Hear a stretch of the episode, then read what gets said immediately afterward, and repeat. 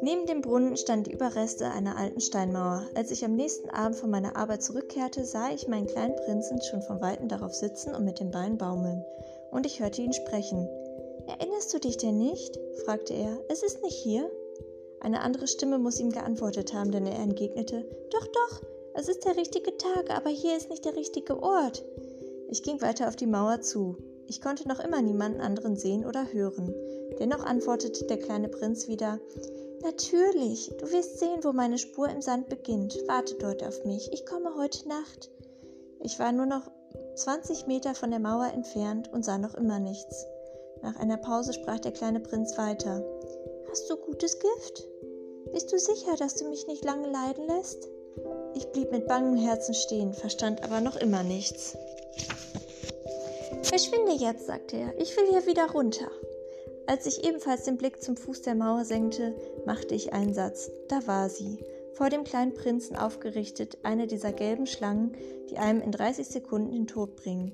Während ich meine Tasche nach meinem Revolver durchsuchte, begann ich zu rennen, doch ich machte dabei so viel Lärm, dass die Schlange sich sacht in den Sand gleiten ließ, wie ein versiegender Wasserstrahl und ohne besondere Eile mit einem leicht metallischen Geräusch zwischen die Steine schlüpfte. Ich erreichte die Mauer gerade noch rechtzeitig, um meinen kleinen Prinzen aufzufangen, der weiß wie Schnee geworden war. Was sind das für Geschichten? Jetzt sprichst du schon mit Schlangen?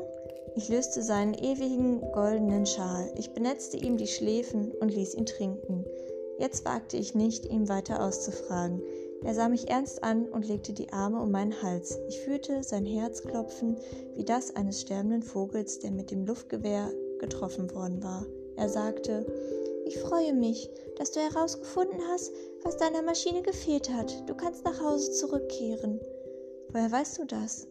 Ich hatte ihm gerade erzählen wollen, dass ich meine Arbeit entgegen allen Befürchtungen erfolgreich abgeschlossen hatte.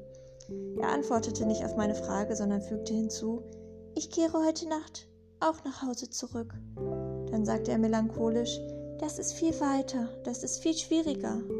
Ich spürte genau, dass etwas Außergewöhnliches vor sich ging. Ich schloss ihn in die Arme wie ein kleines Kind, und dennoch kam es mir vor, als stürzte er senkrecht in einen Abgrund, ohne dass ich etwas tun konnte, um ihn aufzuhalten.